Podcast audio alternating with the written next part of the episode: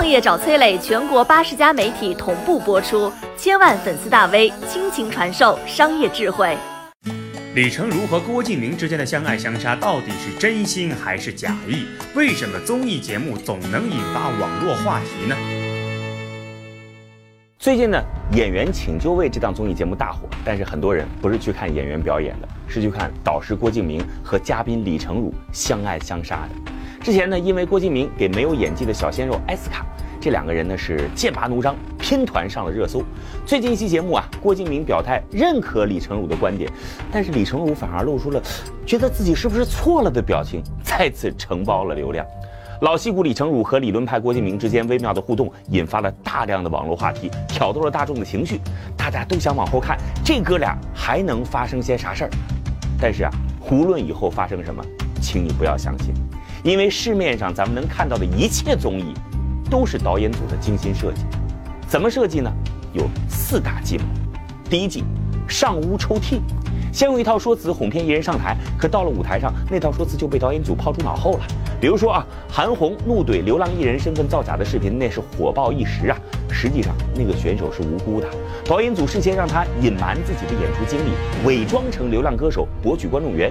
天真的小伙答应了，他以为导演组已经跟评委沟通过了，没想到评委拿到的是真实简历，导演组也不承认此前的承诺，这才有了韩红手撕选手这一幕。不仅骗素人，凶狠起来，连成名的艺人都敢骗。一七年，袁立在微博上怒斥演员的诞生。起初呢，导演组以必定晋级来吸引袁立参赛，并且通知啊晋级走的是 A 通道。但是袁立上台之际呢，却被临时告知走 B 通道，时间太紧凑了，袁立没有问为啥。最终呢，B 通道就是淘汰通道，老戏骨被淘汰，这事儿马上成为了热点，引爆了话题。这节目的收视率是蹭蹭的往上走。第二季以假乱真，台上全是戏，戏中的都是演员，很多金牌调解的节目就是如此。爱情保卫战就是其中的佼佼者，他凑齐了所有陈年狗血的情感剧情，各种突破普通人认知的渣男烂女、傻男笨女、作男作女，那是层出不穷。倒不是这个世界奇葩都围着这个节目转，而是即便没有奇葩，编剧也能给你写剧情，导演组也能给你找演员。第三季，假戏真做，戏是假的，但人是真。比如说啊，中国梦想秀舞台上出现了六个肌肉男表演健身，当时的导师也是郭敬明。可是，一到自我介绍的环节，其中一个肌肉男莫名其妙地问出了一个很尴尬的问题：“哎，我今天听说郭敬明老师来了，我怎么没有看到他呢？”嘿，另外一个肌肉男也露出了三分讥笑：“哎，我想问一下，郭老师的大腿有多粗啊？”这个时候呢，向来言辞犀利的郭敬明却开始有理有节地回击，先是说：“，幽默是让人开心，而不是一上来就攻击别人。”接着大度的表示原谅，嗨，我是无所谓的，我觉得娱乐一下观众可以，但是你下次遇到一个个子小或者瘦弱、没有你这么强壮的男生，你不一定要这么讲哦。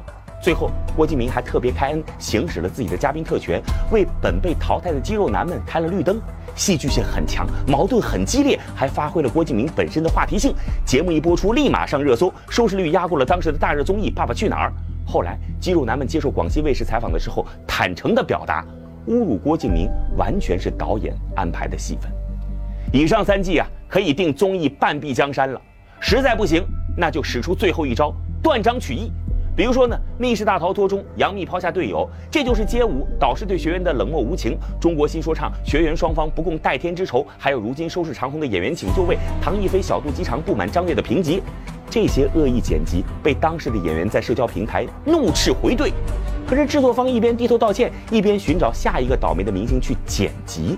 作为收割流量的最终必杀招，哪家综艺会舍得放弃乱剪这个技能啊？因为中国每年有上百档的综艺节目要播出，能够给人留下印象的最多不过五档，而停播的节目那是数不胜数。哪怕是火极一时的《爸爸去哪儿》《百变大咖秀》《我爱记歌词》，也逃不过堆满历史尘埃的结局。在竞争如此白热化的情况下，争夺流量、迎合流量是导演们必须要做出的选择。于是呢，玩弄情绪、引导舆论、弄虚作假，就成了一档综艺的核心。其实啊，综艺造假也不算什么新鲜事儿了，隔三差五就能爆出丑闻。让人讽刺的是，制作方不以为耻，反而渴望出现丑闻，进一步提高流量。更耐人寻味的是，即便观众们知道这一切剧情都是假的，依然陶醉剧情不可自拔；即便观众们知道那些针锋相对的立场之争不过是虚情假意的念台本，还是愿意为此深度讨论。原因很简单，手法再下作，只要顺着人性走，就会得到人心。我是崔磊，很多互联网公司都曾邀请我去分享创业方面的课程，包括抖音、快手、百度、阿里、腾讯等等。